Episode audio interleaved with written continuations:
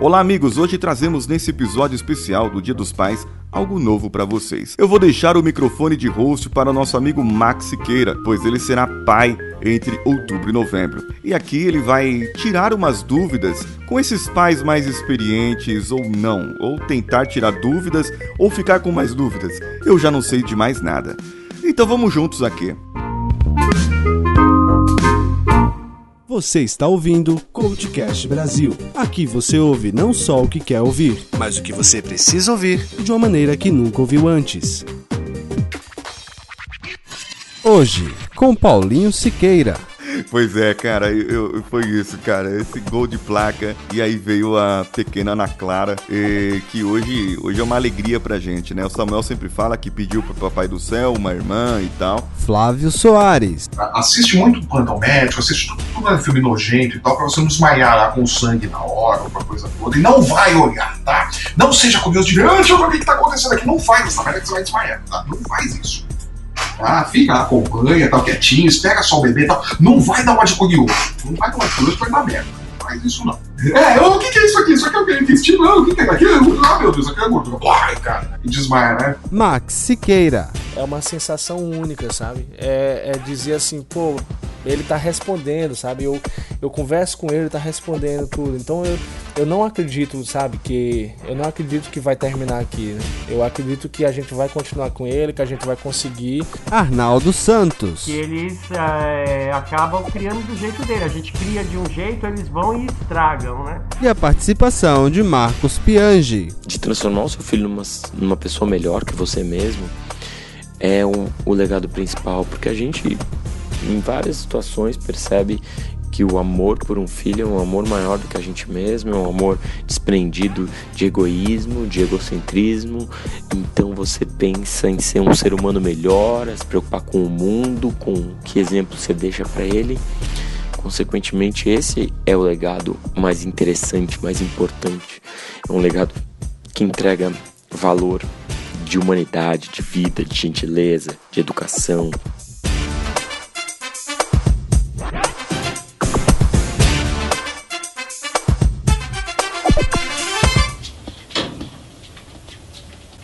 Alô, pai? Sei que só se põe atrás de pé de abacate. E nem tudo no mundo se conserta com alicate. Igual o botão do play, que eu afundei apertando start. E pelo que sei, o grande chora se a saudade bate. Almoço na avó domingo com um prato de agate. Um vira-lata que te adora e não pode te ver que late. Uma casa na árvore com vista para Marte. Sua mãe nunca vai conseguir no espaço metiolate. Mas pai, minha irmã falou, se for no mercado, traz iate. Um detergente, um sabonete, um torniquete, um chocolate. Aí traz um rabanete, um absorvente, uma colgate. E me ensina esse macete da vida sem stand-up. Minha mãe embolou o discurso, o senhor virou minha tecla SAP. Wake up, Jason, 11 e meia. Vem pra mesa, filho. Vai que a nessa última ceia. Tem Zeca Pagodinho, Led Zeppelin Candeia. Ela vai gostar de tu, mesmo com essa cara feia. Mas seja você, meu filho, sempre você. Não que mandarem com a desculpa de que é só pra vencer. Eu já vivi tudo isso antes de você nascer. Eu já venci tudo isso, já cansei de perder. Eu já sorri tudo isso e trouxe seu piraquê. Afinal, virei coroa e tô gostando de ser. Sou esse tal de estragão que eu não aprendi a mexer. Esse mundo é tão moderno, eu não consegui entender. Então vamos pra cachoeira, levar a família inteira. Deixa esse mudinho pra lá, vamos levar essa churrasqueira. Ah, que eu sou bobo da corte, sua mãe é a porta-bandeira. E você nasceu poeta, numa quieta segunda-feira. Mas antes que eu queira morrer, viva por mim. Todo pôr do sol é eterno e toda tarde tem um fim. Eu sou da geração jazz e blues no baile. Você é o MC chamando a geração freestyle. Eu 97, passagem, pai, passando túnel. Esqueci de decorar a música do Fábio Júnior. Garoto teimoso, o pai não aprende. Convive comigo, com o tempo você aprende. Filho nasceu, mano, nove meses que eu espero. Queria que durasse mais nove, pra ser sincero. Me desespero, mas a cada dia ele evolui. Moleque cresce e me enlouquece, o meu salário diminui. Acordar de madrugada pra fazer a mamadeira. Nem se compara a compra fralda sem dinheiro na carteira. Sem ter emprego, estabilidade financeira. Vendendo almoço pra comprar janta a semana inteira. A mãe solteira reclama, mas sou eu que sei. Sair com filho, um amigo e acharem que é um casal gay. Amo meu Então vamos lá, senhor Max. Fica à vontade, é com você agora, cara. Olá, Paulinho. E aí, pessoal, tudo bem? Esse Dia dos Pais aí é um dia bem especial, né? E eu tô aqui é, me sentindo no café com leite ainda, né? E por isso mesmo que eu queria aproveitar para aproveitar já tirar uma dúvida com vocês aí que já são experientes, né? E a primeira coisa que, na verdade, eu queria perguntar para vocês é aquele momento em que vocês tiveram a notícia que seriam pais, né? Como, como é que foi a reação de vocês? Hein? Queria que vocês me explicassem quando vocês receberam a notícia que ia ser papai. Cara, o que é que vocês sentiram no momento? Como vocês reagiram? Como é que foi o momento para vocês? Bom, eu posso falar aqui, eu, eu, eu tive o, o Samuel primeiro, né? E tem a Ana Clara, os ouvintes aí mais, mais antigos do, do podcast já conhecem a voz do Samuel. Foi uma, foi uma, nós estávamos querendo já, né, filho e tudo mais, buscando, é, treinando, né, praticando. Você sabe que tem que para ter, né, a gente tem que praticar. Então, e aí a notícia quando veio foi uma, uma alegria muito grande. Na nossa família acabou acontecendo assim que o, o Samuel, é, nós ficamos sabendo da gravidez da minha esposa final do final de ano, né, assim, é, véspera de Natal pro, pro final do ano, naquela última semana do ano. E a minha cunhada, irmã dela, tinha sabido da gravidez dela uma semana anterior. É, tanto é que os dois, a prima dele e ele, nasceram com seis dias de diferença um do outro, né? Quer dizer, se tivesse combinado, não dava certo, né? Eu acho que a emoção foi tão grande que meu sogro teve um derrame, cara. E isso é sério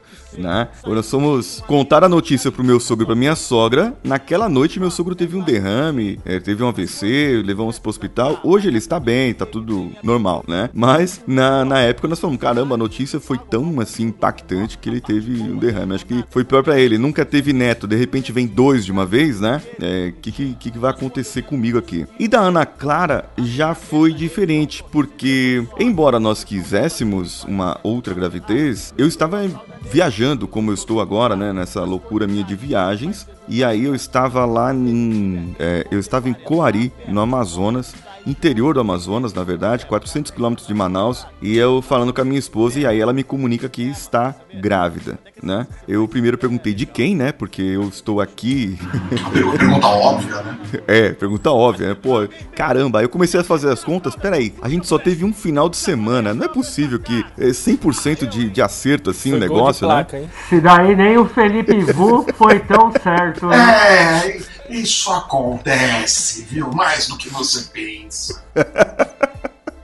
Pois é, cara, eu, eu, foi isso, cara. Esse gol de placa. E aí veio a pequena Ana Clara, e, que hoje, hoje é uma alegria pra gente, né? O Samuel sempre fala que pediu pro Papai do Céu uma irmã e tal. E realmente, né? E aí nós temos um vídeo gravado do Samuel comemorando o nascimento da, da irmã, né? Veio, com, com, viu a irmã pela primeira vez em casa. E aí ele fala: Agora eu vou pedir pro Papai do Céu para me dar muito mais irmãos. Eu vou querer 100 irmãos. Eu falei: Continua, filho, continua orando aí, porque esse pedido o Papai do Céu não vai atender, né? Não vai ter jeito. Você marcou a vasectomia pro dia seguinte, inclusive? Inclusive, isso, exatamente. Já operei, já foi.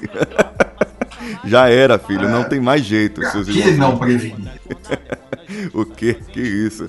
E vocês, ô Flávio, como, como que você. Cara, o meu, o meu caso foram duas situações bem diferentes. A, a gravidez do Oda foi, foi inesperada. É, o, quando veio a notícia da gravidez, a mãe dele, a esposa na época, era assim naquele tempo que já passava na cabeça, na minha cabeça pelo menos, que tá, isso aqui já acabou, não dá pra continuar mais esse casamento, vamos começar a pensar em, terminar tudo. Né?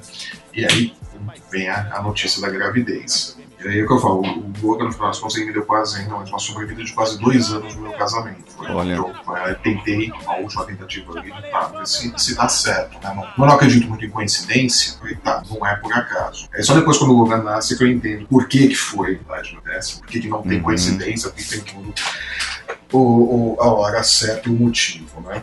E aí foi que veio o Logan e foi uma gestação muito tranquila, mas é, o dia do nascimento foi, foi, bem complicado, por uma série de fatores, até de, de, hospital e de tudo mais. O dia do nascimento foi muito tumultuado. A mãe dele entrou em trabalho de parto no meio da noite, acho que era, sei lá, meia-noite, 11 horas da noite, e ela queria ter um parto humanizado e tal, então ela estava indo no instituição que São Paulo chama Casa de Maria, eu nem sei se ainda existe, uhum. que, que, fica ali na, na, Zona Leste, ali, perto de São Miguel, Taquara, que é miolo ali, né? É do Estado. estado. E até as parteiras, tem as duas, tem todo o acompanhamento, né? É muito legal, muito bonito, muito tranquilo, né? Mas com ela não deu certo. Ficou ali quase que a madrugada inteira em trabalho de parto, não tinha dilatação suficiente, não teve Caramba. jeito. E aí, tá, me leva pro hospital, me leva pro hospital. E aí, pra quem conhece São Paulo, foi bem legal, né? Nós estávamos na Zona Leste, entre São Miguel e Itaquá. Isso, Composto é assim, complicado, hein? É um acesso bem tranquilo. O Hospital do Plano de Saúde ficava no bairro da Liberdade. Isso era uma, Nossa. isso era uma segunda-feira, 7 horas da manhã, 6 e meia, 7 horas da manhã. Então, tinha que, que levar lá pra, lá pra Liberdade. Infelizmente, São Paulo inteira naquele dia também estava indo pra Liberdade. Né?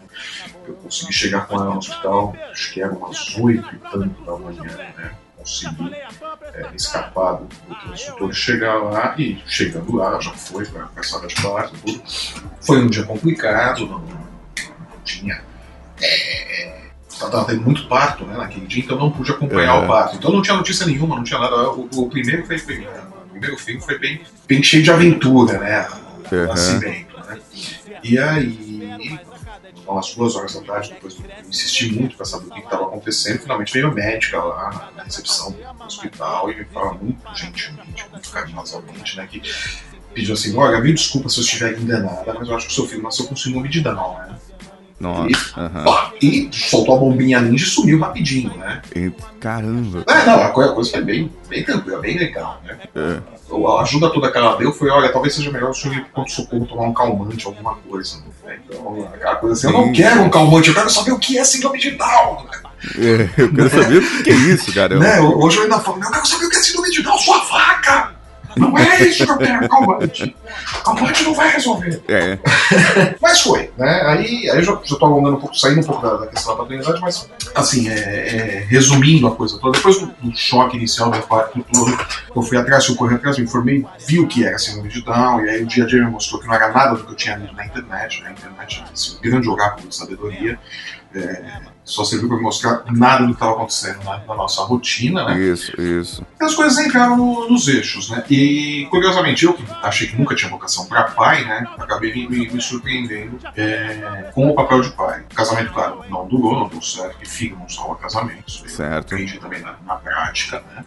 Mas, tirando mortos e feridos, deu tudo certo. Né? Uhum. Todo o trabalho, tudo que, que eu conto a história nisso daí. Mas focando mais na, na paternidade, no caso do Logan específico, foi, foi assim: né? foi um nascimento complicado, situação complicada por conta da relação com a mãe dele, que já não estava boa, já não, não era um relacionamento que tinha salvação. O Max, né, o meu filho mais velho lá do, do segundo casamento, já foi uma outra história. O Max já foi uma gestação planejada, né? E nós é, tínhamos né, a- o objetivo de não, vamos, vamos, vamos, vamos ter um filho, mas o Camilão queria muito ser mãe, né? É, Eu ainda queria esperar mais um, um ano, talvez dois, para ter o, o segundo filho, né? Pegando mais, um, mais uma pausa, mas é aquele negócio, né? É, Para de tomar anticoncepcional, no mês seguinte já estava positivo o exame. Isso, é. é. Ah, Deu 30 dias, a gente já tava, ah, beleza, né? Eita, nós. E aí foi, é, foi mais tranquilo. Aí com o Max eu pude acompanhar o parto, tive lá no dia né, do, nascimento, pude acompanhar, pude ver se o veio nasceu. Então foi Aham. bem, foi bem legal, foi bem divertido. Essa, essa coisa, passar por isso, né? Que eu não pude passar por, com o Logan, mas que me deixa muito chateado não ter podido eh, ter isso com, com, com esse momento com ele. Isso me deixa, deixa bem chateado, é uma coisa que eu não. Não é- não é que eu não lido bem, mas é algo que, que me incomoda bastante. Então, Max, se for ter filho, faça de tudo para ir assistir ao parto. né? Isso, é. Assiste muito plantão médico, assiste tudo, tudo é filme nojento e tal, pra você não desmaiar lá com sangue na hora ou com a coisa toda. E não vai olhar, tá? Não seja curioso de ver, ah, deixa eu ver o que, que tá acontecendo aqui. Não faz essa merda que você vai desmaiar, tá? Não faz isso. Ah, fica lá, acompanha, tá quietinho, espera só o bebê e tal. Não vai dar uma de curioso. Não vai dar uma de curioso, vai dar merda. O que, que é isso aqui? O que, que é isso É, aqui? ô, o né? que, que é isso aqui? Isso aqui é o que? Intestino? Não, o que, que é aqui? Ah, meu Deus, isso aqui é Vai, cara. Deixa, deixa quieto, né? Desmaia, deixa né? Quieto. Não, deixa quieto. Não, a curiosidade matou o gato e fez o pai desmaiar. Não. Matou um momento único do pai com o filho. Não, Não é. seja curioso. Né?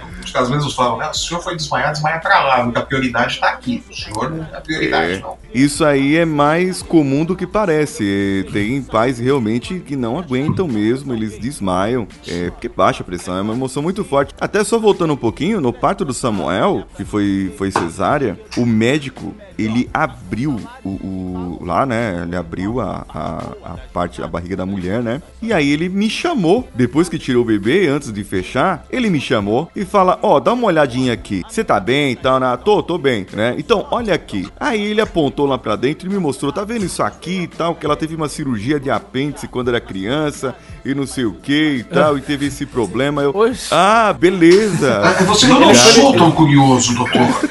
Ele foi te dar uma Né, aula, você né? falou. que Ele- anatomia. Ele me deu uma aula, eu conheço minha esposa por dentro e por fora agora, né? É, eu, eu não tive, eu não tive essa, essa, essa sorte, felizmente, né? A Camila também foi, foi cesárea, né? É. mas não. O médico não, não teve esse sadismo todo comigo, não. O, o que me incomodou, na verdade, foi, foi o cheiro de queimado quando eles estavam cauterizando. Isso, é. É, isso, isso daí é uma coisa meio assustadora. Já, já vou te avisando, cara. Eles começam a caute- cauterizar ali, cara, sobe um cheiro de queimado, você fala, meu Deus, o que, que tá acontecendo ali? Você vê que tem vários lados de ser pai, né? Nossa senhora. Mas que droga, hein, Pedro? Já é a terceira fralda que tu suja, moleque! Já falei, a pampa está cara! Ah, eu, hein?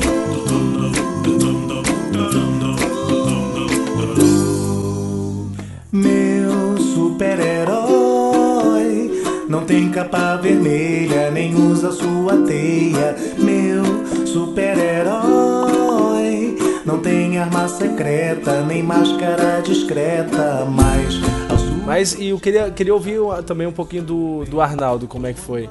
Então, eu. Nós tivemos, né, quando eu tinha 27 anos, é, foi programado, o nome dele é Guilherme, hoje ele tá com 18 anos, né? Mas quando tudo, é, vamos dizer assim, quando tudo começou, era um momento também de mudanças na minha vida, né? Porque o que estava acontecendo? Eu tinha entrado no, no curso de psicologia, Estava trabalhando durante o dia estudando à noite. E é, por conta do relacionamento, também tentamos aí dar uma mudada de nascer um filho, né? Naquela esperança também do que o colega acabou de, de comentar, de dar uma agitada no relacionamento, um pouquinho mais de emoção, né? Só que o Guilherme, ele durante os nove meses, a, a mãe dele ele tinha problema de pressão. Então o que que estava acontecendo? Ela estava começando a ficar inchada, estava começando a ter retenção de líquido. Então já ela não foi aquela gravidez em que estava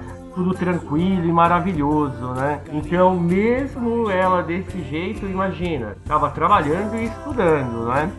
E aí, quando chegou lá outubro, é, nós começamos a agendar a, a cesárea, né? E aí o Guilherme ele foi um pouco assim apressadinho, né? É, Ah, um entendi. dia antes do feriado de 15 de novembro, ele vai e começa a agitar o pedaço. E nós, entre 11 e meia, meia-noite, começamos. Eu peguei a, a mãe dele e levei lá do Santa Joana, né? Quer dizer, aquele feriado foi de pura emoção, né? Porque passamos a noite é, em claro, né? Que ela tava é, naquela pressão um pouco mais alta, estava se sentindo muito mal, mas não tinha ainda um horário, né, para nascer. Foi nascer de manhã, quer dizer, ela ficou quase de 5 a 6 horas até que o Guilherme chega, né? Diferentemente do- do- dos colegas, eu não, não, não fiquei nessa emoção de querer assistir, não. Eu fiquei sentadinho lá, esperando a, a- a enfermeira me avisar, né? E aí, eis que ela aparece e avisa, né?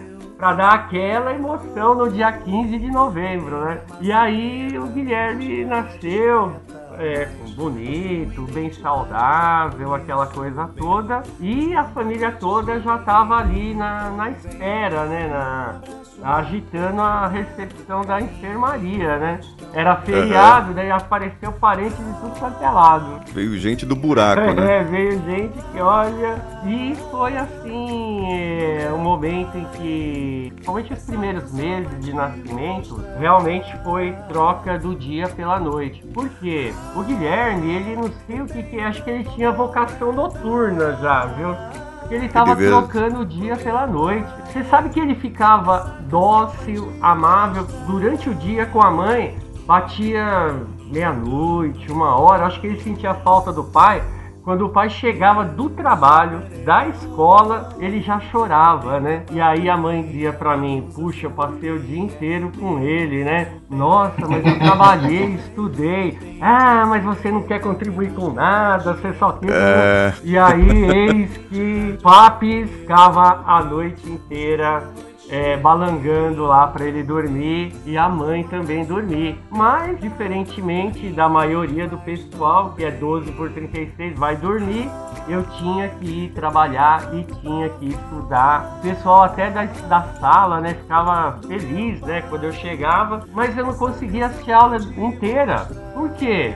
Porque eu dormia, né? Era o único nada. momento, né? Porque, olha, então foram assim meses e acho que durou uns três meses até ele é, fazer o que é normal. Entrar né? no ritmo. Entrar no ritmo. Já tem que Então perceber foi é, os assim, três meses de puxa. insônia, então. Oi? os três meses de insônia. É, na base do palitinho, na base do sei lá o que, viu?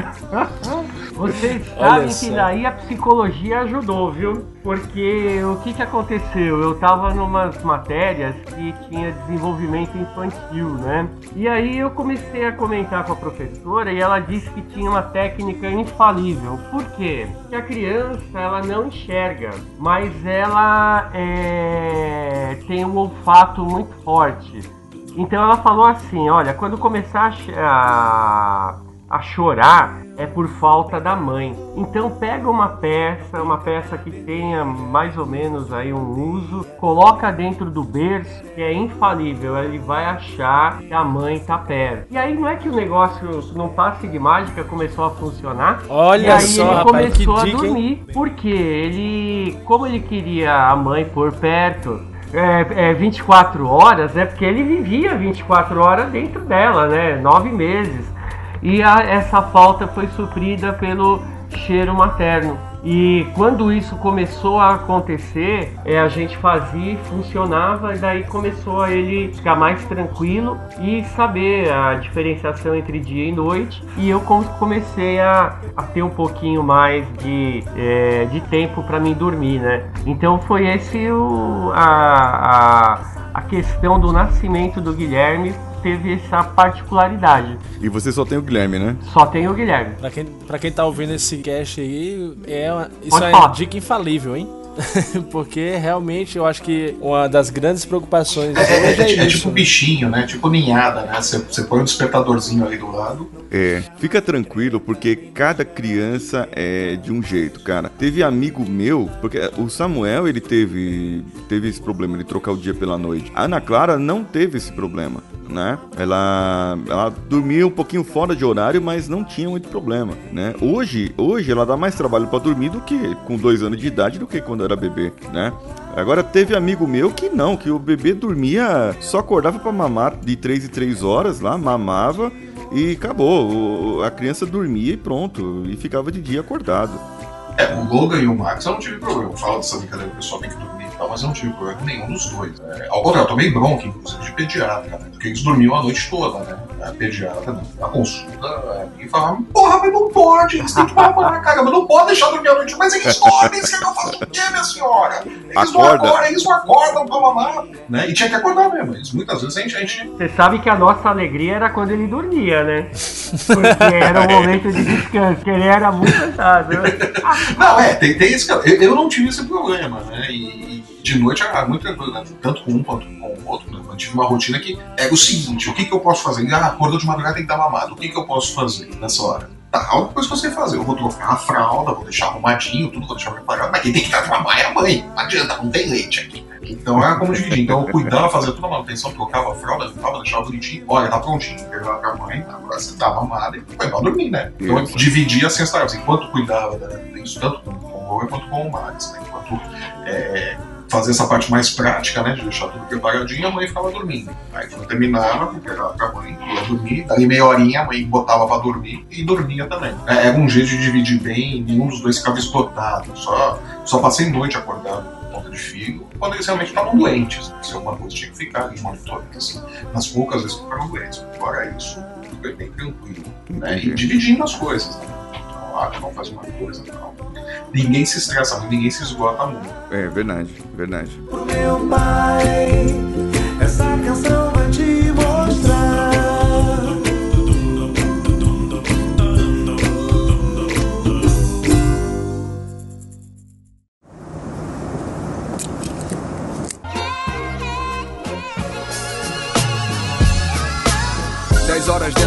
avião aqui sozinho. Eu vou como um pássaro que quer voltar pro ninho.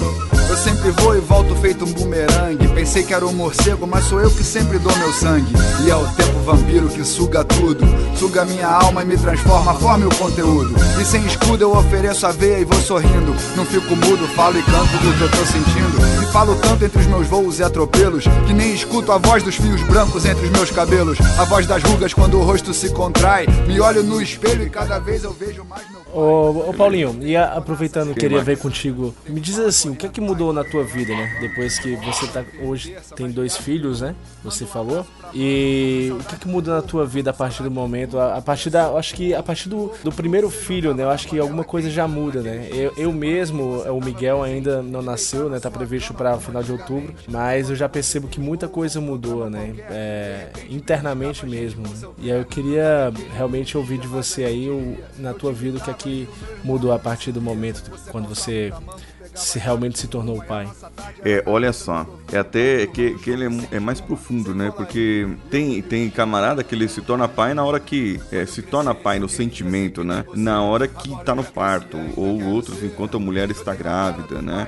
Ou outros nem se tornam pais, né? Até hoje aí não, não se tornou pai, não, não, não estava pronto ali para contribuir, né? A minha vida na, naquele momento ela mudou, nós tínhamos três anos de casados, é, a minha vida mudou ali é, radicalmente, né? A gente perde a esposa, né? E até as esposas que estiverem ouvindo esse, esse áudio, né? Esse podcast, as esposas que estiverem ouvindo esse programa, é, é o que acontece. Antes de vocês terem um filho, vocês tinham um marido. Só que o marido ele também tem que saber compreender que a mãe tem que passar um tempo com o filho e os dois têm que se dividir. Tanto o marido é, é, se doar para a esposa, a ajudar e entender que agora ela tem uma, uma uma, é, um pedacinho dela, né? E é um pedacinho dele também. Entender que os dois têm que compartilhar ali e ajudar. Só que a criança, é como eh, até a dica da, da professora do Arnaldo, né? A criança ela saiu da mãe, ficou nove meses lá dentro.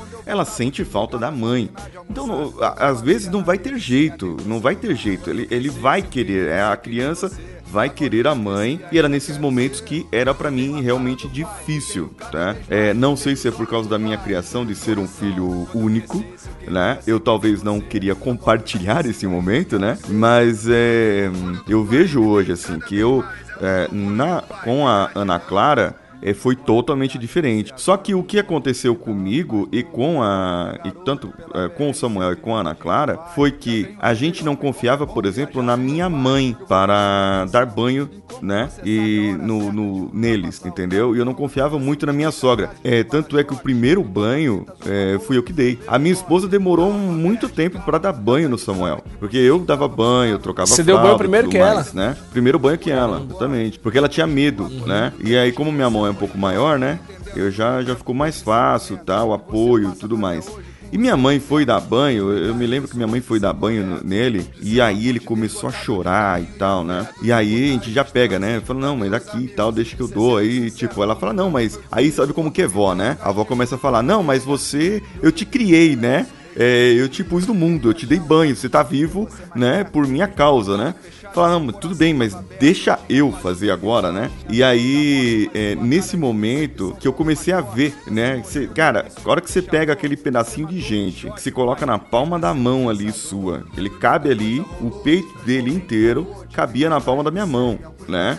Apoiado pra tomar um banho ali. E você fala, você olha assim e fala: caramba, isso aqui saiu de mim né? De mim da minha esposa. Isso aqui é. Estamos juntos aqui. Né? E, e nós criamos uma, uma vidinha, vamos dizer assim. Como que vai ser isso daqui pra frente, cara? Hoje ele já tá com 7 anos, né? Mas ali com horas de nascido. Quando você olha para aquela, eu acho que foi esse exatamente esse momento, quando eu tive ele na mão assim, real, para dar o banho e ver toda aquela fragilidade da criança, é que eu percebi qual o tamanho da responsabilidade de ser pai, né? Isso aí foi foi, acho que foi o maior impacto para mim nessa hora. É, no meu caso, eu como eu tava é, fazendo a faculdade e eu tava também trabalhando, eu tinha questão de, de, de ficar com a, com a minha esposa e acompanhar a, a, o crescimento da barriga dela. E é bem interessante porque, ah, como ela ficava me esperando chegar da faculdade, ela relatava para mim que quando eu batia ou mexia em alguma coisa, o barulho do carro, a barriga dela dava um chute. E aí ela associava a minha chegada a, a, que a criança, né, meu filho, o Guilherme, já percebia que eu estava chegando, estava por perto. Quer dizer, Olha. isso é, é, é, bastante legal porque era um relato dela, né? Ela, ó, oh, você não pode chegar que ele já chuta a minha barriga. Olha que interessante. bem, e, bem interessante. Já não tem como não se sentir pai numa situação dessa, né? Que é o acompanhamento, né? Foi bem legal isso daí. Eu não sei se bem, com bem vocês, vocês tiveram algum relato é, parecido. Ocorria ou não? Não, eu costumava. É caso tanto do eu quanto do Marx, né? Fazia muito de, de brincar com a barriga, né? Passar a mão, ficar fazendo barulho, né? Eu sou muito de ficar fazendo barulho. Não, até hoje fazendo isso. Deixar eu ficar a tarde inteira, os peitos ficam de novo, de novo, de novo.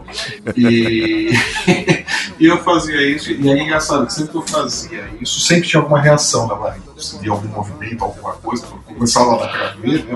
movimentos, tira, chute, essas coisas, sempre tinha um movimento, sempre tinha alguma coisa. Era, era bem engraçado isso.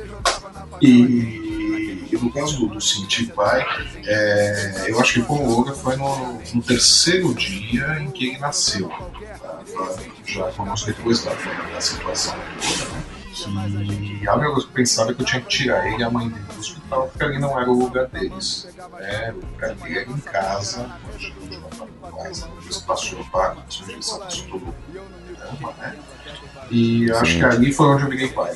Acho que aproveitar esse cara precisa de mim, eu preciso eu pra perceber isso. Uhum. E, e que o lugar dele não era que, que era a prova também, de trabalho, era uma coisa que dia quando chegava em casa e ia até o berço dele, tava vendo, né, se mexendo um pouco, fazendo aquelas coisas que ele faz, né, mexendo, uhum. não para quieto, né, só quando dorme, Isso. sossega. E, e era a melhor coisa do meu dia. E o dia valia a pena por isso. Chegar em casa e encontrar ele. Eu acho que era aí que tá, ok, tá, eu entrei clube dos pais, não posso mais jogar no time dos solteiros e sem camisa, já tá no gol do outro time, mano, não vai ter jeito. Ô, ô, Arnaldo, só, só comentar um negócio aqui. Sobre a, a parte da barriga, era interessante que eu cantava algumas coisas pro, pro Samuel, né, quando ele tava na barriga. É. E aí ele tava mexendo, agitado e tal, eu começava a cantar, né? E eu acho que ele, para, ele parava, é, acalmava, não sei o que acontecia e tal. É, se ele gostava da minha voz, ou, ou, se eu cantava muito mal, que ele falava, deixa eu ficar quietinho, que aí esse bicho feio vai embora, né? Vai que, vai que ele para, né? Se eu ficar em silêncio, né? Ele esquece é, que eu tô é. aqui, né? Que eu fui embora. Mas olha que interessante, é, a psicologia ela já tem diversos estudos sobre a vida intrauterina da criança, não é?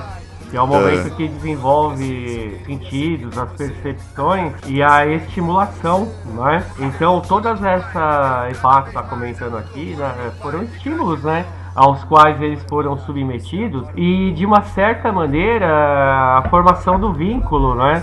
Porque ele já percebia que a gente estava por perto, né? E isso, isso quando isso. nasce é, acaba sendo reforçado, não é? é, a, sons principalmente, né? E é bem interessante. E comentando um pouquinho aí um evento que, que ocorreu uh, já há alguns meses depois do nascimento do Guilherme, né? Ele teve convulsão, não é? E aí entramos em desespero para saber o que estava acontecendo, porque não era febre, não era nada nada.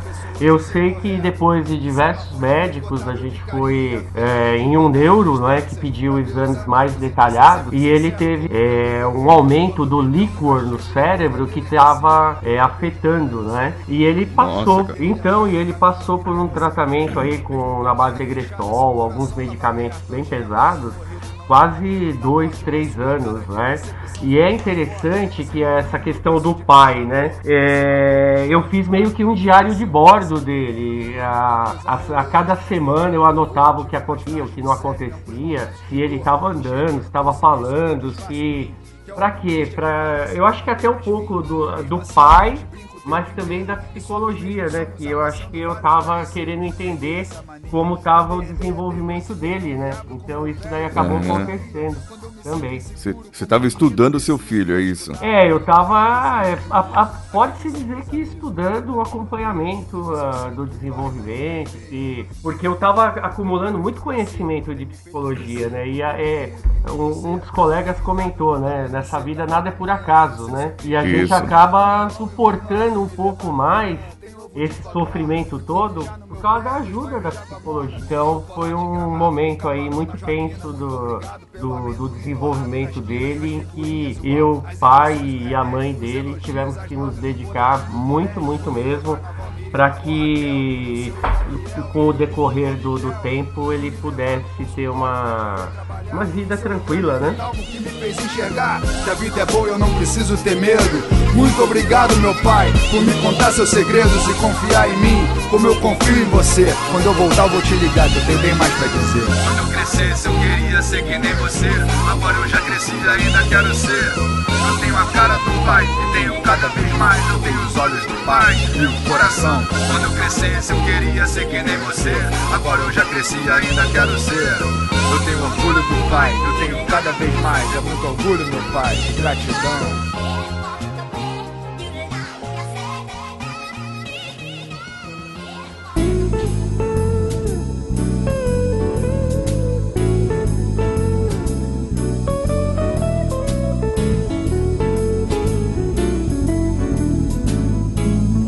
Então, e aí, é, continuando, queria saber o seguinte, por exemplo, tem duas situações aqui, né? Mais à frente eu até vou falar um pouco da minha. O Flávio, né? Que o, o filho é o Lohan, não é isso, Flávio? Lohan, né?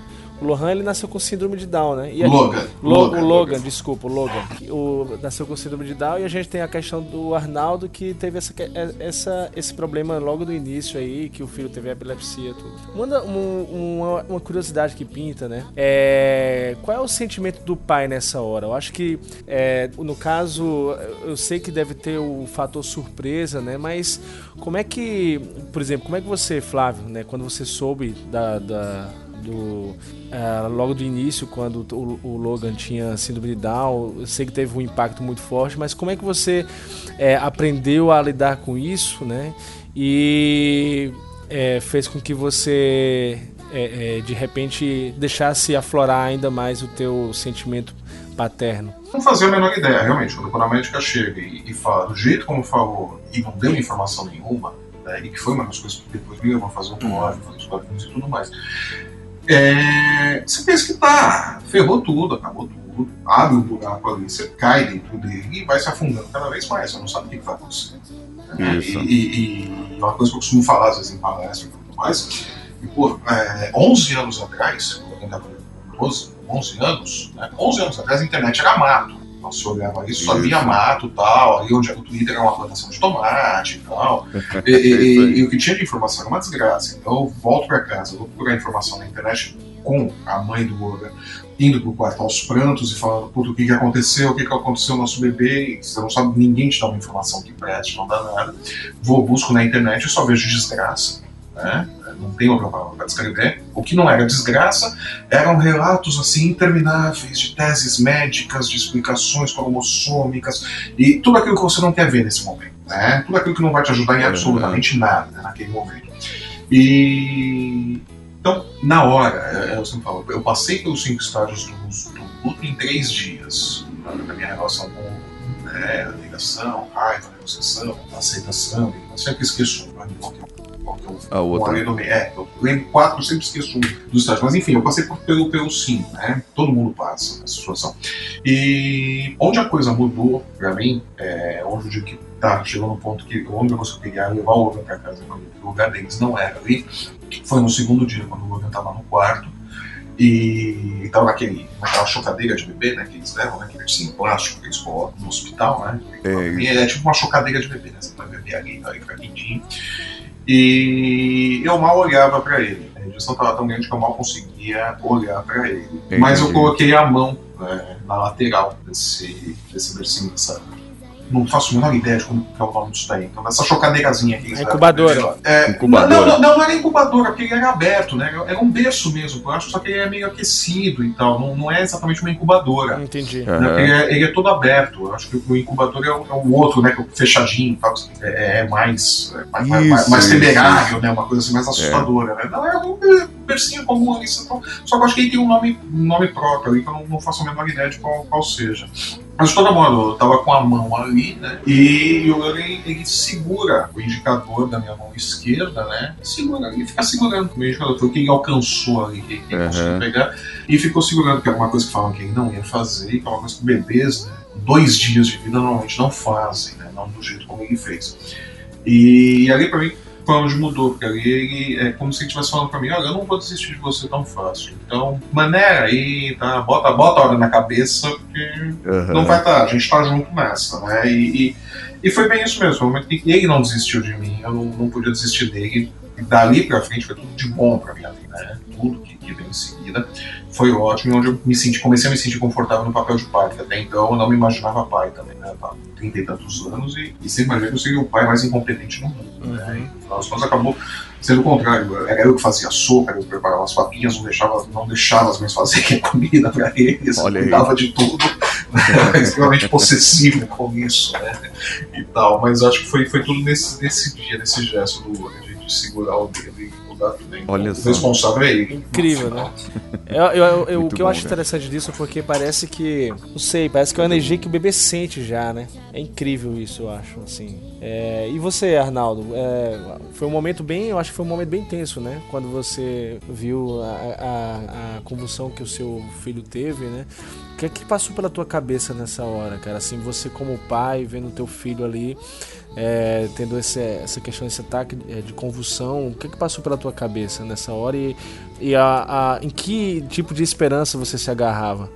É bem interessante porque eu estava trabalhando e, e eu recebi a ligação, ó, vem em casa direto porque o, a, a Lisete, né, que é a mãe dele, levou seu filho é, para o pronto-socorro porque ele teve convulsão e desmaiou. Aí quando ele chegou lá no pronto-socorro ele teve outra convulsão. Nossa. Então é, é, é aquele sentimento de impotência, por quê? Porque quando a gente viu ele e tudo aconteceu, é, ele estava numa situação assim é, que a fisionomia estava irreconhecível. É, a gente, ele pequeno, frágil. Se ela tivesse sozinha, ela não conseguiria socorrer a tempo. A sorte que tinha é, parentes perto que levaram imediatamente. Então, como foi sem ter febre, sem ter nada, a gente ficou numa expectativa danada, né? Porque aí vem a epilepsia, vê é, era logo o semestre em que a gente tinha tudo quanto era transtorno e distúrbio relacionado à, à mente, né? Tinha genética, tinha um monte de coisa, então você já começa a imaginar, puxa, o que vai acontecer com meu filho, né? E não Entendi. tinha diagnóstico, né? Depois que foi para psiquiatra, que ele, é, através dos exames que ele pediu, ele pôde dar uma explicação científica pra gente, é que a gente tranquilizou, não é? Porque ele falou que é algo momentâneo, que com tratamento de dois a três anos ele ficaria curado. Dificilmente na adolescência e fase adulta eh, voltaria a acontecer. Só que ah, quando a gente começava a ler a bula dos medicamentos, a gente entrava em pânico, não é? Porque era tudo coisa pesada, né? Efeito colateral Efe- forte. Forte, agressividade, alterar sono. É... Quando a gente colocou ele na escolinha, nossa, no dia seguinte já foi chamado porque ele deu umas porradas nos meninos lá. E era Nossa, efeito cara. do remédio. E hoje em dia a gente tem alguma ressalva, né? Mesmo com 18 anos, que ele é calado, de vez em quando ele estoura, né? Então, pô, será que é alguma coisa lá de trás? Será que é a personalidade dele? Né? Então, isso no nosso, sei lá, na nossa mente, né? Entendi. São duas histórias é, bem, bem tocantes, né? Que a gente consegue ouvir, principalmente na, na questão de como. é, eu, eu acho que o que se passa na Isso. cabeça do pai na hora, né? É, isso é uma das coisas que sempre é, me perturbam assim, né? Como um marinheiro de primeira viagem. Né? Poxa, se acontecer alguma coisa com meu filho, qual vai ser a minha reação? Como é que eu vou reagir, sabe? Como é que eu vou atuar? O que eu preciso fazer? E eu acho que é, pais que, que estão sendo. É, é, todo, todas as pessoas que estão sendo pais agora, né, assim como eu, acho que devem passar pelo mesmo problema. E esse depoimento de vocês aí é, é bom que já dá mais ou menos um, um norte assim do que acontece com a gente como a gente pode reagir, né? Uma outra coisa interessante que veio da minha cabeça, né, é que assim, eu acho que agora a gente tá falando aqui como pais, né? Mas a gente sempre teve uma experiência passada. né? E eu, eu queria justamente falar um pouco dessa experiência de. A, a gente também já viu pais, né? A gente. Hoje, nós somos pais hoje, mas a gente também é, viu já a, a criação de alguns pais, dos nossos próprios pais, né? E é, hoje vocês conseguem ter, assim, alguma experiência do passado que fez com que é, fizesse com que vocês tivessem essa base, né? De, de como ser um pai, de como se tornar um pai hoje? Cara, olha, assim, é, pra ser, pra ser bem, bem honesto, né? Eu, eu não tive referência é, de pai, eu não tive, não tive referência paterna. Né? Eu fui criado sem meu pai, fui conhecer meu pai com 25 anos, né?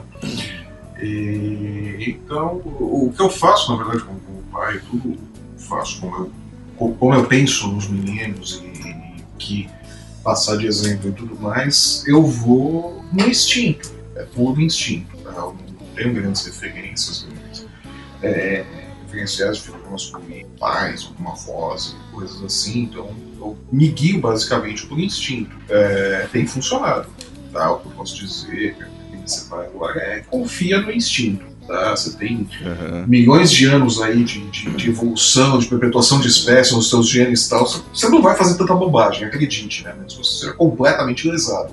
Mas, do contrário, não. Você vai errar menos do que pensa, né?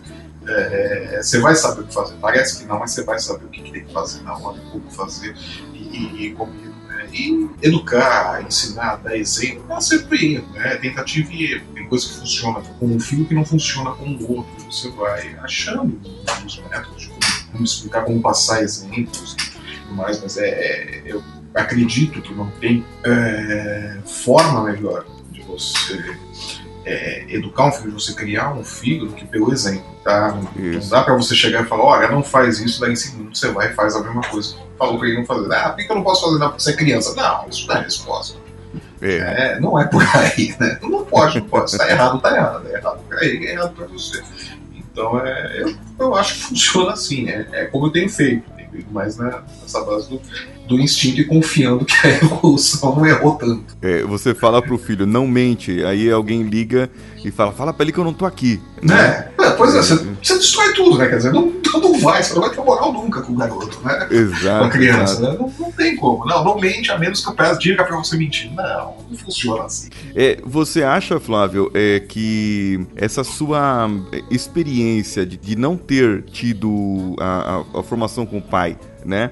Não ter tido essa figura do pai, ela te fez é, ser mais forte como pai? Digamos assim, querer é, falar assim, eu não quero isso para os meus filhos, eu quero uma outra coisa. E aí te Não. fez. Ou não? Não, não, eu não, não acho que isso teve influência. Eu acho que isso daí tem, tem, tem seu peso em uma série de outras questões, mas não é, na questão da, da paternidade em si. Não, não acho que tem uma. Acho que eu não tenho essa coisa do. Ah, não, eu não quero isso para os meus filhos. É, se fosse é, parte, não, eu não quero isso para meus filhos, eu não teria me, me divorciado, por exemplo, do meu casamento. De toda forma, por mais que o Logan conviva Ah, entendi. seja um pai presente e tudo mais, eu não estou com ele. Cresce o tempo todo a guarda da mãe, né? Então, embora toda Entendi, essa está entendi. aqui, a gente tem uma convivência muito grande. E, e, na verdade, se fosse, né, se eu tivesse, um- tivesse um peso muito grande para isso, eu teria continuado e não. É, A vida segue. Eu pensei na época, né, até quando separei, eu falei, tá, eu não vou prolongar esse casamento, não tá funcionando. Para daqui 20 anos eu jogar na cara dele que, olha, eu joguei 20 anos da minha vida fora porque eu tinha que ficar ali junto com você. Então não é justo, comigo, não é justo comigo. É, então não, não acho que, que tem grande influência. Eu acho que o que- influencia mesmo são as coisas que eu mantenho na cabeça. Tá, eu me foco em ser um cara minimamente decente com os meninos, em dar um exemplo minimamente bom, tá? De, de, de honestidade, de seriedade, de coerência. É o que eu tento, né? Eu, Uhum. eu acho que é o básico. Eu acho que todo mundo deveria fazer isso.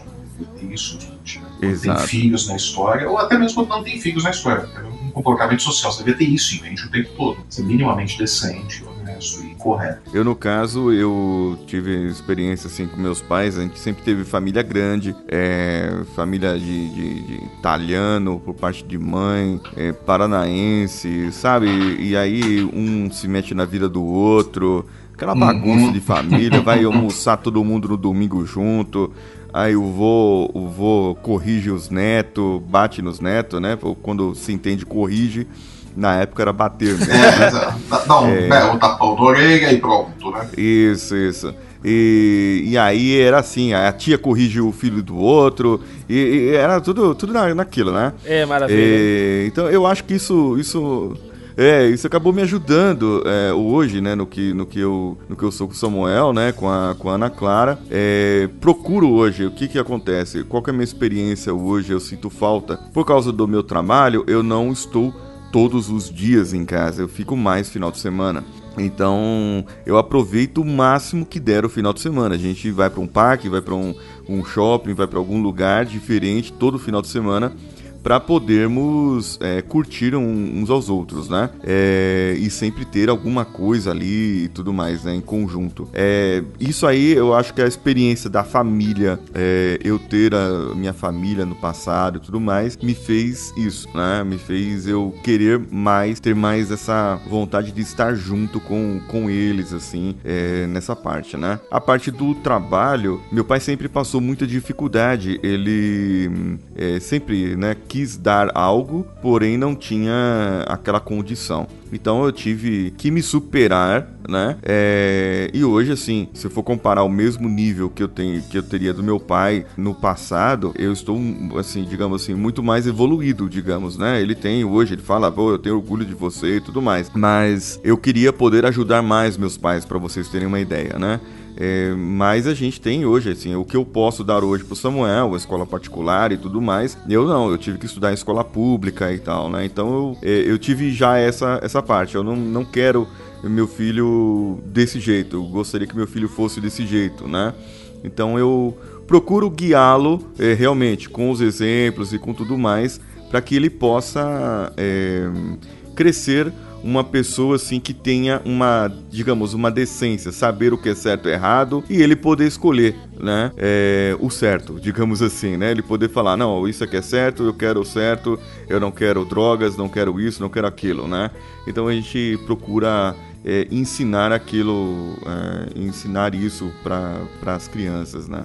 É, eu, na minha parte, eu acho que é isso. E você, Arnaldo? É, eu sou filho caçula, né? E meus pais já são falecidos. Mas eu vejo que essa questão de ser caçula é, me, deixou um pouco mimado. E eu acredito que eu mimei um pouco a meu filho, né? Então eu acho que é realmente a- o modo como a gente é criado, ele acaba, é, de uma certa maneira, a gente acaba reproduzindo algumas coisas, né? E, e isso tem o lado positivo e tem o lado negativo. E, e eu acho que com o tempo é que a gente vai dando o nosso estilo, né? Então eu procuro sempre é, mostrar essa questão do, do trabalho, da- do exemplo, do caráter, né? Meu pai faleceu há cerca de dois, três anos e eu já separado, eu, eu cuidei dele. Então eu queria sempre estar mostrando pro, pro meu filho o quanto é importante ele cuidar do pai, né? Porque como eu tenho só ele, eu acho que a tendência natural é que ele venha cuidar de mim, né? Pelo menos é isso que a gente espera do filho, não que vá o- é, ocorrer necessariamente, porque a vida dá dá tantas voltas, né? É, Mas eu, verdade. acho, eu acho que essa questão da, da criação, ela acaba interferindo um pouquinho no... Até porque a gente fica muito fora e em algum momento nossos pais acabam criando nossos filhos. né? Que eles é, acabam criando do jeito dele. A gente cria de um jeito, eles vão e estragam, né? Tanto é que... tanto é que... avô, né? é, o papel do avô e da avó é, é esse, né? E eles querem Isso, ficar isso. mais com os avós, né? Ah, você não vai na casa do, do vô, não? Mas vamos passear? Não, tá bom, pô, tal. Então isso daí, eu acho que essa é a Esse. minha opinião. É interessante que, Fala, assim, Max. comigo, né, é, eu, eu, eu, tive, eu tenho uma família bem grande, né, e aí eu tive, eu pude ter, mensurar, assim, pela criação dos meus tios, tudo, né. Meu pai, ele é suboficial da Marinha, hoje ele já é aposentado, e, nossa, meu pai viajava muito, então, é, por, por vários anos eu fiquei vendo meu pai uma vez a cada seis meses, né? É, fez algumas viagens, foi para a Antártica fazer aquela, aquela operação Antártica que a, a Marinha do Brasil tava, tava lá, junto com, com um, um pessoal de expedição, de cientistas e tal. E sendo que o que ficou muito marcado para mim durante todo esse tempo é que quando meu pai vinha me visitar, nossa, é, a forma como ele me tratava ficou muito marcado, né? É, e como ele me trata até hoje, né? Graças a Deus hoje ele é aposentado. Eu não, infelizmente a gente ainda mora longe um do outro, né? Ele mora em João Pessoa e eu moro aqui em São Luís, mas a gente sempre mantém contato é, via telefone. Toda vez que eu posso viajar vou vê-lo. Mas era, era aquele tipo de pai que, pô, acordava de madrugada assim para um, 4 horas da manhã para preparar um copo de Todd com biscoito, creme crack e manteiga. Ele me acordava do nada de madrugada e ficava conversando comigo na cozinha, né? Depois me colocava pra dormir de novo. Cara, Uhum. pra mim isso ficou muito marcado, né? Logicamente que, embora eh, fosse ausente muito por conta do trabalho dele, dessas viagens, o que me marcou muito, né, não foi a ausência dele, mas foi a presença dele quando tava, eh, quando ele tinha a oportunidade de ficar com a gente, né? Então, pô, às vezes que ele me, ele me acordava de madrugada para fazer um, um copo de leite com Todd, né? Aí depois me colocava pra dormir de novo, isso quando era pirralho. Pô, é, ficava, é, ficava conversando comigo, né? Dizia que aí no, no almoço de domingo ele preparava um frango lá, que ele chama galinha do zaru, né? Cara, assim, é... E aí o, o mais interessante que... O, o mais interessante engraçado disso tudo é que teve uma vez eu odiava fígado, né? eu, não, go- eu não gostava de fígado de jeito nenhum. E aí meu pai passou um bom tempo viajando e tal. E aí ele voltou. É...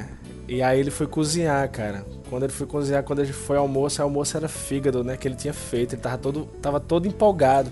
Olha, meu filho, fiz aqui um fígado pra você e tal. Cara, e agora? aí, pra não fazer desfeita, né? Eu comi e com, aquela, com aquele sorriso do Oxum, hum, Ele tava todo, todo é, feliz um pai, ali. que delícia, tá muito gostoso, né? E, cara, foi, pra mim ficou, assim, é, é, muito marcado todos esses momentos que eu, que eu passei com ele, sabe? É, é, e aí eu acho que isso é uma das coisas que eu Pô. queria muito, Não assim. se sabe o que ficou. Não se sabe. fi- fi- Ficou, ficou no prato. Ficou, ficou no prato. Ficou uma experiência traumática. Eu acho que é- esses momentos ficou muito marcado na minha cabeça. É uma das coisas que eu quero passar para Miguel, sabe? De embora é, hoje, né, a agenda da gente é muito corrida, é, trabalho o dia todo, tudo, né? Mas o, que me preocupa muito que é, é que no momento que eu tiver com meu filho, que realmente eu saiba usufruir, né? é, da melhor forma esse esse momento, né? Usufruir esse tempo com ele. E eu acho que é isso.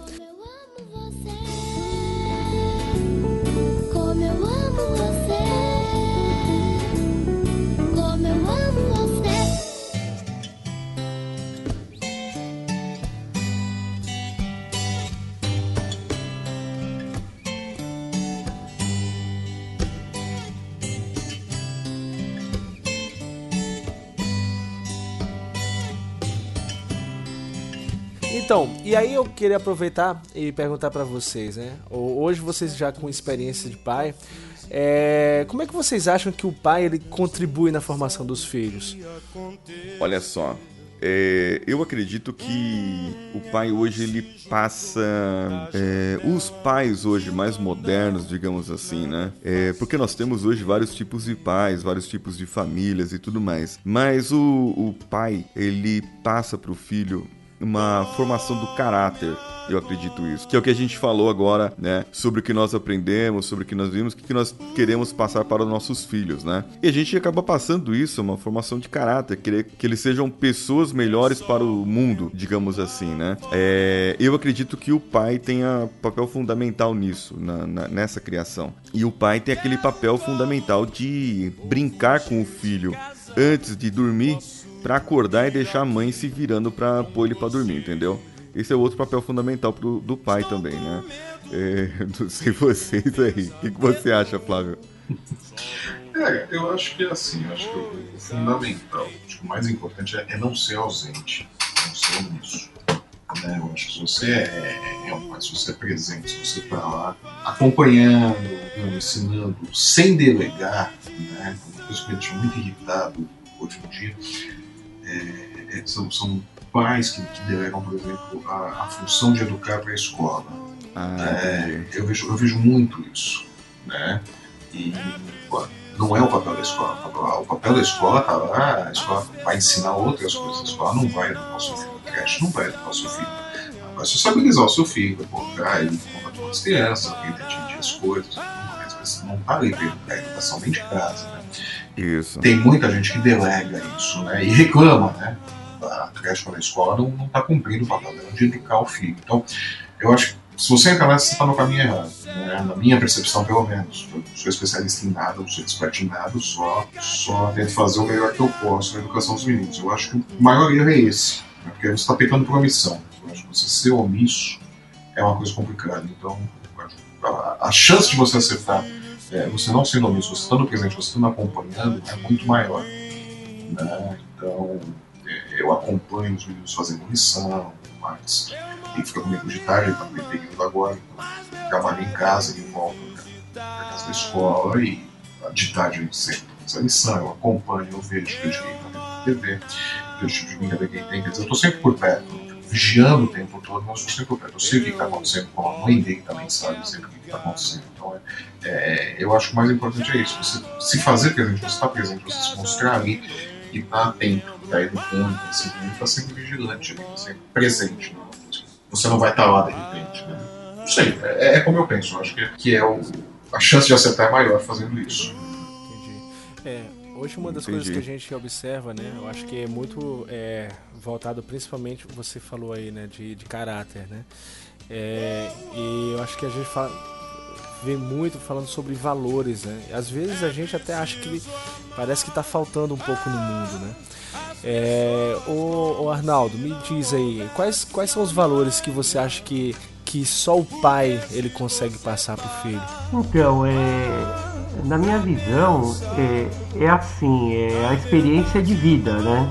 Porque como hoje está tudo muito compartilhado, mãe e pai, e eu acredito que o, se um- uma das partes não acompanhar essa criação, vai gerar desarmonia, né? Porque eu penso assim, se o pai dá uma ordem e a mãe desautoriza, a criança ela fica um pouco perdida na história, né? Então é, é, é uma harmonia, né? Eu acho que o pai sozinho, ele ele não consegue transmitir um monte de coisa se é, a mãe tiver contra, por exemplo, não é? É, eu sou separado, não é? Eu vejo muita dificuldade em ter uma harmonia, porque a mãe mistura, né? A mãe mistura questões pessoais do casal com a criação do filho e aí acaba manipulando, né? Tanto é que quando eu me separei, a- o meu filho ele repetiu de ano, não é? Então eu me- mesmo eu sendo professor, eu não consegui é, transmitir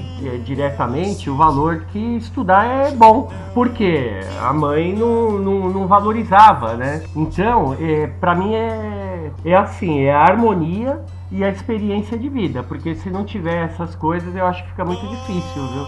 Eu não sei o que, que vocês acham. Ah, eu acho que é por aí mesmo. Acho que se o discurso na casa não é unificado, você só vai ter dor de cabeça, né? E a criança vai ficar confusa. Né? Acho Isso. que é, é- é uma coisa que eu, tento manter com a mãe do Logan. Né? A gente pode não se dar bem. A gente não tem que se dar bem. A gente não tem que ter uma, uma, uma, uma relação é, falsamente cordial. Qualquer coisa, não tem que ser simpático com o outro. Você tem que ser educado. tudo. Mas, no que diz respeito ao Logan, a gente tem que estar do mesmo lado. Isso daí foi uma coisa que eu, sempre deixei muito claro com ela e ela comigo. A gente sempre deixou isso muito claro. A gente tem os nossos problemas. Se a gente não tivesse, a gente não tinha se separado. Mas, no que diz respeito a ele, a gente tem que estar do mesmo lado. Senão, não vai funcionar. Né? E aí não tem a questão de, de, acima de idade. Tem uma série de, de coisas que vem junto com isso. As adaptações escolares, adaptações curriculares, intervenções e tudo mais. Se cada um for para um lado, não vai funcionar nunca. Então, é, é, não, não importa o que aconteça é, em termos de, de casal, assim, mas é, é, ou estamos juntos ou não estamos, o discurso tem que ser o mesmo. concordo Totalmente bem. Vocês têm que estar andando no mesmo passo. Então, é, se não pode mexer na, na gaveta azul da casa, não pode mexer na gaveta azul da casa. Então a criança e vai, toda criança vai fazer isso, né? E pede pro pai, pai, posso pegar o que tá na gaveta azul? Não, não pode. Mãe, posso pegar o que tá na gaveta azul? Ah, pode, filho. Aí ferrou. Esquece. Isso. Não vai dar certo. né? Então a gaveta azul é proibida, é proibida e pronto. Um não pode desautorizar o outro. Senão a criança vai ter essa percepção de que, ah, tá, ele manda mais, ela manda mais. Então, dependendo do dia, a mamãe manda mais, o papai manda mais. É, então, tem que ser, o discurso tem que estar unificado. Né?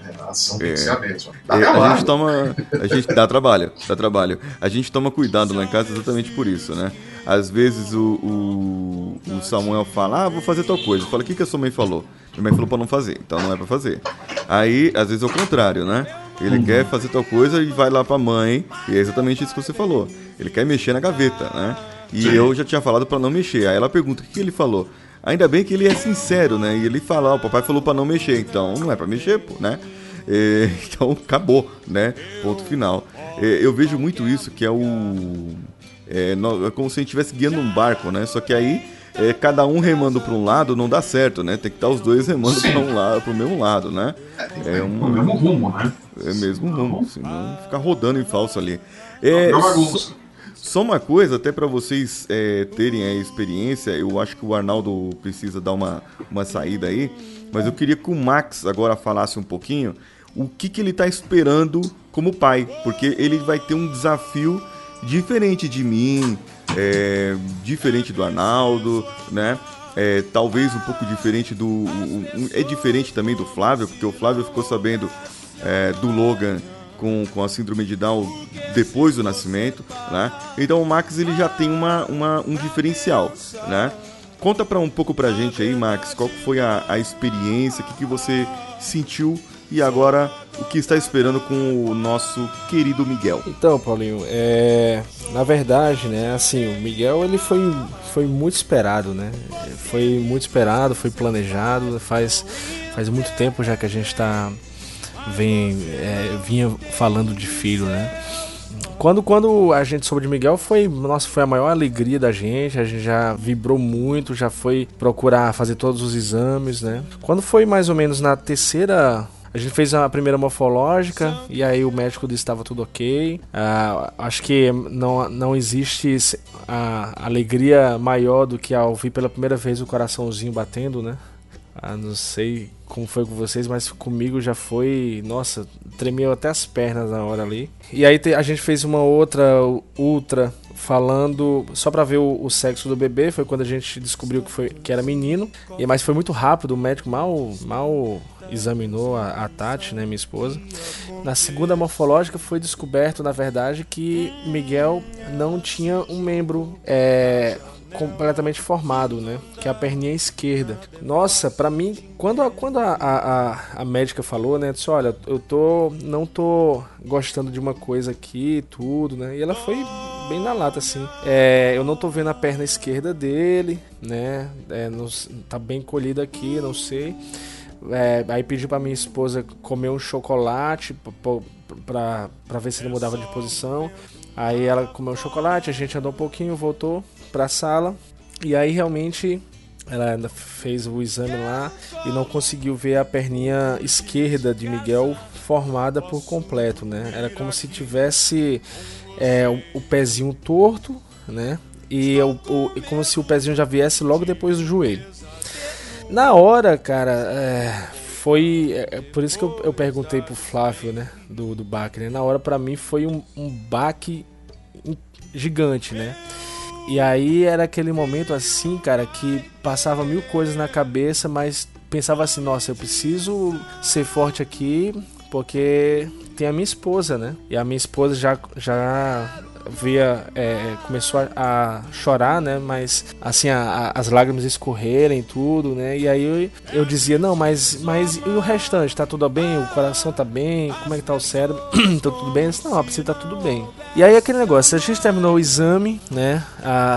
Meio sem chão. E aí é, eu acho que é aquela fase de não aceitar o primeiro diagnóstico, né, Flávio? Eu disse, não, vamos, vamos, vamos procurar uma outra, né? E aí no, já marquei uma outra, outra sonografia pro outro dia. E aí foi quando foi visto com mais detalhes. E aí, é, no, no- nesse detalhe, aí foi mais a fundo, né? Aí realmente viu, viu que, que é, ele tinha um encurtamento da tíbia, não tinha fíbula e o pezinho ele é, ele é tortinho, né? Porque ele não tem a sustentação e tem a polidactilia, ele tem sete dedinhos nesse pé. Sendo que a gente também, nesse mesmo exame, né? Aí o médico falou também que é, o, viu o cordão umbilical único, né? Que é uma outro, um outro problema do exame. E o rim esquerdo, ele é menorzinho e tava pélvico, né? Ou seja, foi uma soma de fatores, né? E aí foi assim, a, a todo momento tentando ser Entendi. forte, né? Tentando ser extremamente forte, é, por dentro eu me acabando, né? Perguntando mil e uma coisas do tipo, poxa, por que tá acontecendo isso? Por que, é, por que tem que ser assim? Planejei tanto, foi tão esperado, né? É, minha esposa chorando. E aí a gente, não, vamos, vamos buscar os melhores tratamentos, vamos, vamos, vamos buscar tudo, né? Sendo que aí, a, aí como apareceu esses, essas, esses outros achados, como eles falam, né? A gente fez uma. A gente teve que ir para São Paulo fazer uma ecocardiografia fetal. Graças a Deus a ecocardiografia fetal não deu nada, né? Não deu nenhum achado, o coraçãozinho dele tá normal, tá tudo normal, né? O cérebro também tá tudo normal, sendo que quando a gente foi para São Paulo, teve um outro achado, né? Que foi a questão do líquido amniótico aumentado. E, e aí sugeriu a amniocentese para ver se o, se o Miguel ele tem a trissomia 18. É, a gente ainda não recebeu o resultado do exame, né? Que é a gente não recebeu ainda o resultado. O resultado ele tá inclusive para sair essa semana, Ah, até sexta-feira.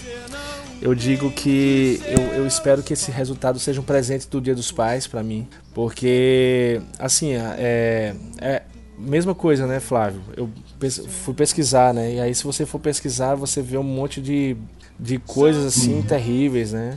A trissomia 18 hoje ela não é pa- compatível com a vida, mas É de chorar, né? é, não é, não é compatível com a vida, né? É, e aí, assim, hoje a nossa maior esperança, né, de que não seja a trissomia 18, né? E aí, cara, assim, a gente, Uhum. nossa senhora, tudo que a gente mais quer hoje, cara, tudo que a gente mais quer, tudo que a gente mais pede é que a gente tenha a oportunidade de ficar com o Miguel. Foi muito duro pra gente, quando a gente soube do resultado, a gente que entrou em estado de choque, né? Aí é, deixou o quartinho dele em stand-by, sabe?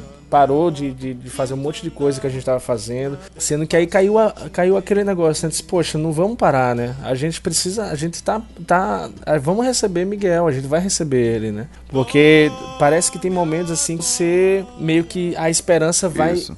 saindo, sabe? Parece que tem momentos que você vai perdendo a esperança e aí você tem que dar aquela sacolejada dizendo assim, não, não, cara, não, não, vai, ser, não vai ser isso, né? Vamos lutar até o fim. Então, hoje a, a gente, assim, a, o- hoje a gente tem muita gente torcendo, né? Tem muita gente orando, tem, né, para que a, a gente, que esse exame dê negativo, né? Mas a, a nossa maior preocupação hoje, na verdade, é de receber Miguel e poder dar uma melhor qualidade de vida para ele. E aí, lógico, né? Já é, é, você já começa a, me a, mexer um monte de coisa, já é aquele negócio, ah, fora trissomia, não, não quero pensar na questão da trissomia 18, né? Deixar isso de lado, qual vai, como é que a gente vai agir, e aí a gente já pesquisou os especialistas, né? Eliminando isso aí, aí vem os fatores genéticos, né? Mas a questão é mais a trissomia 18, se ela for descartada, então o Miguel ele vai poder ficar com a gente, tudo, tem chances né, de viver normalmente, né? É, já pesquisei preço de prótese uhum. caso precise de amputação. Já pesquisei quais são, aonde vai fazer cirurgia, onde tu, onde, quais são os melhores médicos aqui no Brasil, sabe? É, e aí é por isso que eu disse, eu, eu disse no início para vocês, né, que o, o sentimento de, de, pai mesmo, cara, ele aflorou muito rápido, assim, sabe? Por tudo que eu mais desejo hoje é somente poder ficar com meu filho, sabe? Somente poder ficar com meu filho. É, eu ainda não tenho, eu, é, é, cada chute que ele dá na barriga da mãe, cada vez que eu sinto isso, para mim é uma sensação única, sabe? É, é, dizer assim, pô, ele tá respondendo, sabe? Eu, eu converso com ele, ele tá respondendo tudo. Então eu, eu não acredito, sabe, que eu não acredito que vai terminar aqui, né? Eu acredito que a gente vai continuar com ele, que a gente vai conseguir, né? Que realmente assim, que eu, que eu quero ser um, um pai presente, né, como já foi falado aqui, para poder dar para ele toda a atenção que ele merece, toda a atenção que ele vai precisar, sabe? Daqui para sexta-feira, é, como, como eu moro em São Luís, eu fiz o exame em São Paulo, vou é, Tô me preparando psicologicamente porque o resultado do exame eu vou receber por telefone, né? Eu sei que não vai ser fácil, é, mas eu tenho certeza absoluta que o resultado vai, vai ser um resultado que a gente vai conseguir comemorar e a gente vai conseguir ficar com o Miguel. Então, é, para mim, ser pai foi extremamente assim quando eu, quando eu, quando eu, eu soube que ia ser pai para mim foi fantástico e tá sendo fantástico todos os dias está sendo um aprendizado para mim. É isso pessoal foi, é isso. Vamos vamos aguardar o resultado aí e tenho certeza absoluta que a gente vai ter um dia dos pais muito feliz. E aí pessoal é, falando em aprendizado de hoje né é, hoje a gente teve realmente assim vários depoimentos. Eu aprendi muito com vocês, com tudo que vocês falaram aqui, né? Eu tô aguardando ansiosamente a chegada do Miguel. Tenho certeza, tenho certeza absoluta todos vocês que aprendi muito com cada um de vocês. Mas queria que vocês relatassem um pouquinho aí do aprendizado, do que realmente fica para cada um aqui é, de aprendizado desse nosso bate-papo de hoje.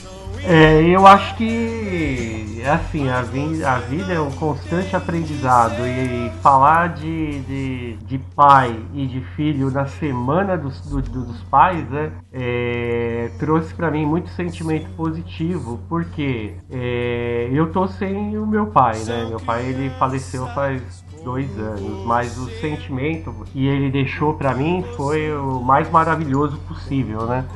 E é, eu sou pai, né? Então eu também é, aprendi aqui que cada pai tem um método de criação, tem um sentimento muito parecido e que nós pais passamos por várias dificuldades, vários perrengues que trouxe lição de vida, trouxe maturidade e, e acho que isso é, é a essência de ser pai, né? Não existe ex-pai e a gente vai ser pai até 90, 80, a gente vai ficar velho sendo pai, né? Então é uma renovação, eu aprendi bastante, viu? É, o depoimento é, é assim, é, renova o meu sentimento de pai. Eu acho que eu tô saindo melhor desse bate-papo.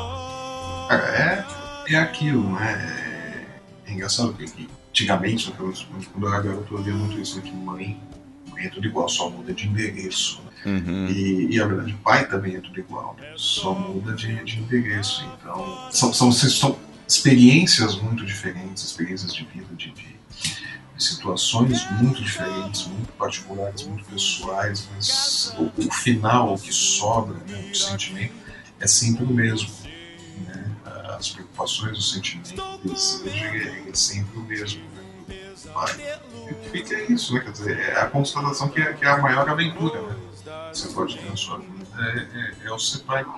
E, e não saber o que vai ser né, no dia seguinte. Você está sempre com a, a, a imprevisibilidade da, da vida tão palpável. Você vai educando, você vai instruindo, você vai criando, mas você não sabe exatamente o que vai acontecer, você não consegue prever as coisas, você não consegue prever nada na vida, você só consegue perceber isso quando você realmente é pai, você vê você entrometa nessa aventura e você faz melhores, os melhores sentimentos e você vai com isso a sua vida toda, né? vai puxando o melhor de você, né? e você vai entendendo o que você tem é, para aquela pessoa que você ajuda a fazer. Então, é, é, o que fica é isso, né? Quer dizer, é um sentimento que é comum a, a, todo mundo que, que, passa por isso, né? Que é, acho que é a maior aventura que qualquer um pode ter na vida. Você pode escalar o Everest e tal, mas não vai ser a mesma coisa que ser pai. Exato. Exatamente, eu acho que é realmente. É, ser pai para mim é, é, deixar um legado, né? É você mais do que ser um professor, porque o Arnaldo aí é o professor aí de, de psicologia, tal, dá aula, forma pessoas e, e tudo mais, né? Só que é, dif é diferente um pouco, né? É, o professor ele está é, formando, passando aquele conhecimento que ele tem daquela matéria, né? Daquilo que ele conhece. O pai ele está passando o conhecimento da vida dele, né? a experiência que ele tem da vida dele como pai, como, como pessoa, é, como ele quer ser e e, e gostaria que aquilo fosse perpetuado. É, eu falando essas palavras aqui e ouvindo vocês e tudo mais, talvez eu entenda um pouco mais meu pai, porque ele ficava tão bravo comigo quando eu desobedecia, e é por isso que eu fico bravo com o Samuel, quando ele desobedece também, né? Então, é, só faz, nos faz refletir é, em ser melhor para que eles possam crescer melhores e serem, e serem seres humanos é, cada vez melhores e quem sabe um dia, né? É, talvez por hobby também, ou por acaso, ou por destino, ou o que quer que seja, né? Nossos filhos possam estar gravando o podcast e, sei lá, conversando sobre como eram os pais babões, né? Na época deles. Não, não, não, não deseja um futuro melhor para os meninos, pelo amor de Deus. Cada vez que o Marco começa a desenhar na lousa, me dá um desgosto tão grande. Eu falo, filho, eu queria que você tivesse um trabalho honesto, não faz isso. Não cartunista. Olha, o seu pai não vai ser desenhista, olha aí o que, que isso levou, onde isso levou seu pai, Não faz isso. olha isso, tá vendo?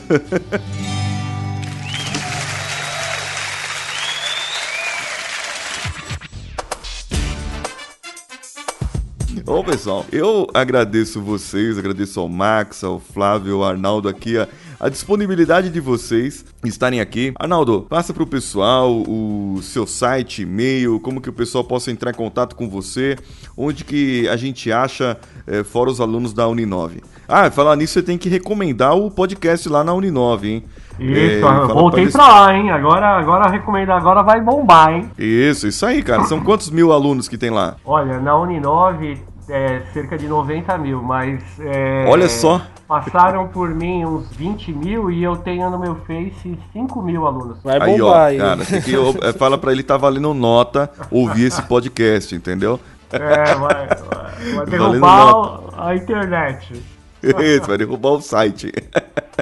Vamos, vamos lá, então, Arnaldo, fala aí. Bom, eu tenho meu blog, né, que é arnaldosantos.com. Lá eu deixo posts relacionados a coach, a área de recursos humanos, a área de psicologia. Eu uh, trabalho em parceria no site www academia de radiologia.com, que é um trabalho ligado à, à, área de radiologia médica e nós estamos formando profissionais com visão humanista, é um trabalho diferenciado e o meu e-mail é arnoldpico.yahoo.com.br. E eu estou nas redes sociais basicamente com o meu nome, né? Arnaldo Pereira dos Santos. Quem puder é, me seguir, eu será muito grato e eu ficaria muito feliz. Muito bem. Ô, ô, Flávio, o e-mail dele é Arnold, porque um dia falaram para ele que ele parecia com Arnold Schwarzenegger, entendeu? Então, ele acreditou, né? Ele... Eu, As pessoas aí, acreditam em cada coisa. E eu tô né? perpetuando, uma hora vai virar verdade. acredita, acredita. Isso. Ô Flávio, e você, como que as pessoas podem te achar na internet? Olha, é, podem me achar pelo, pelo Facebook, né? Flávio Soares. É, podem me achar também pelo Vida com Logan, www.vidacomlogan.com.br. Seguramente eu publico artigo, artigo em quadrinhos com Logan, né? Antigamente eu publicava textos e tudo, mas as contas não permitem mais que eu, que eu dedique tanto tempo, então eu só fiquei com a tirinha mesmo, uma vez por semana. Uhum. E também estou no Papo de Gordo, falando atrocidades e muito mais palavras do que eu falei aqui. papodegordo.com.br E eu acho que é isso. né? Também estou no Instagram, se procurar Rafael Soares. É, eu estou por lá também no Instagram. E quem quiser seguir, quiser ver as bobagens que eu fico falando. De vez em quando falo alguma coisa de útil, mas normalmente é só bobagem que eu fico falando. E pode seguir lá, acessar o site, entrar na página. Tem a página do Vida com Logan também, se acessar- acessarem o site, gostarem. Podem ver a fanpage também, a Vida com Logan, no Face. E é isso. Muito bom. Você tem um padrinho lá, né, do, do Vida com Logan, né? Tem, eu tenho um padrinho também, tem a campanha no, no, no Padrim, né?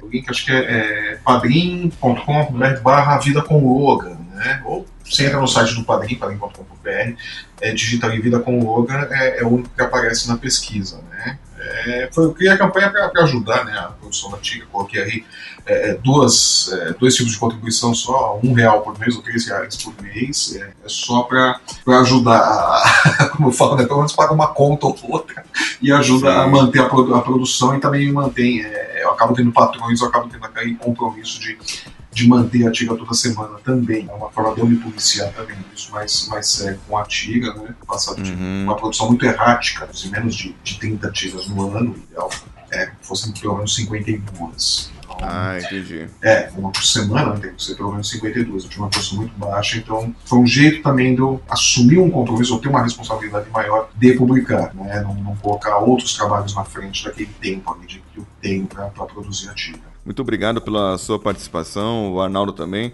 que o Marcos Piangers, que ele não pôde participar com a gente também, ele mandou um áudio respondendo algumas perguntas que eu fiz para ele. Ele tem um, um livro, depois vocês podem pesquisar, e ele faz todo, é, o livro chama Papai é Rock. E agora a esposa dele lançou o livro, não, Papai é Pop, né, o dele, o livro dele.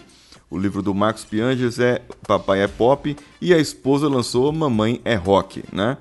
É, ficou muito legal. E o livro do- dos, do- dos dois aí, né?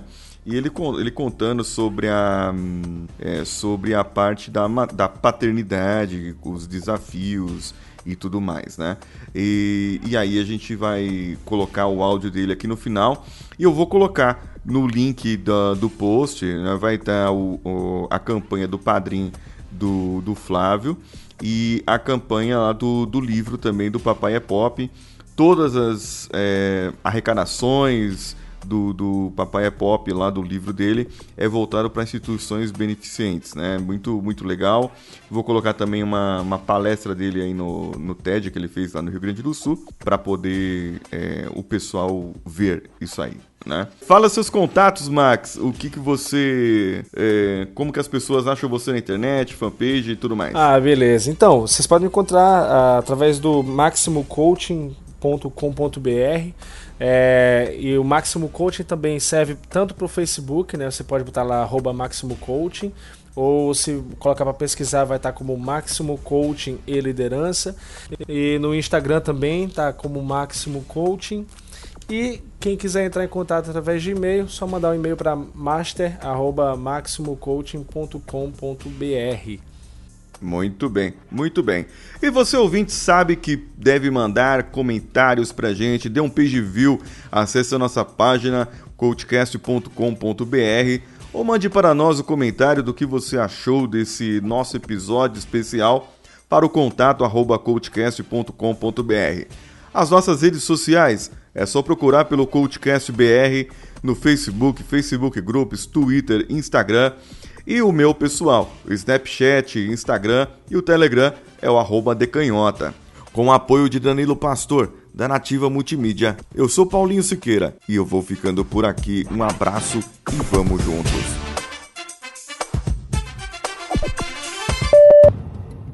Eu recebi aqui a presença ilustre do radialista, palestrante e pai Marcos Pianges, lá do Rio Grande do Sul, autor do livro O Papai é Coach, que está à venda nas melhores livrarias. Estará no link do dele aqui no episódio. É, e eu fiz algumas perguntas para ele via e-mail e ele me respondeu com áudio. E aí, galera do podcast Coachcast, especial do Dia dos Pais. Estou feliz aqui, Marcos Pianger, respondendo as perguntas enviadas por e-mail. Muito obrigado pela consideração. Então nós vamos às perguntas que eu fiz para ele. Qual a principal função de um pai, na sua opinião? Bom, eu acho que a principal função do pai é estar tá lá presente, né? Tá lá participando da criação do seu filho. A gente viu uma geração, talvez várias gerações anteriores à nossa, de pais que basicamente pagavam as contas e que estavam lá fazendo reuniões e trabalhando além da conta para pagar é, é, escola, alimentação,